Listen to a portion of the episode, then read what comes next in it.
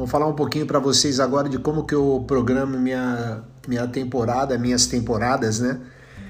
É, todo ano eu tenho quatro temporadas, né? Os campeonatos absolutos, às vezes um campeonato júnior, quatro a cinco temporadas dentro de um ano, né?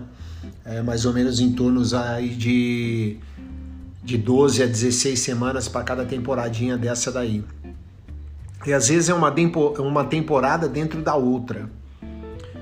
Eu sou um técnico que gosta de planejar a temporada que está à minha frente com muita antecedência.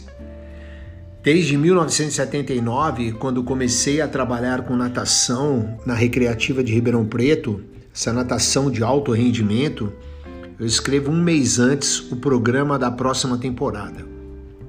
Você pode me perguntar por que um mês antes? Bom, um mês dá para mim, dá para refletir, observar o plano.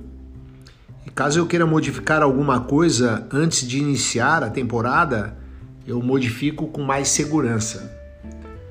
É, normalmente é, eu começo a temporada, eu começo a planejar a temporada de trás para frente, da fase de polimento, da, é, da semana de competição Aí eu começo pelo polimento, pré-polimento, e aí vou daí para até a, a semana inicial.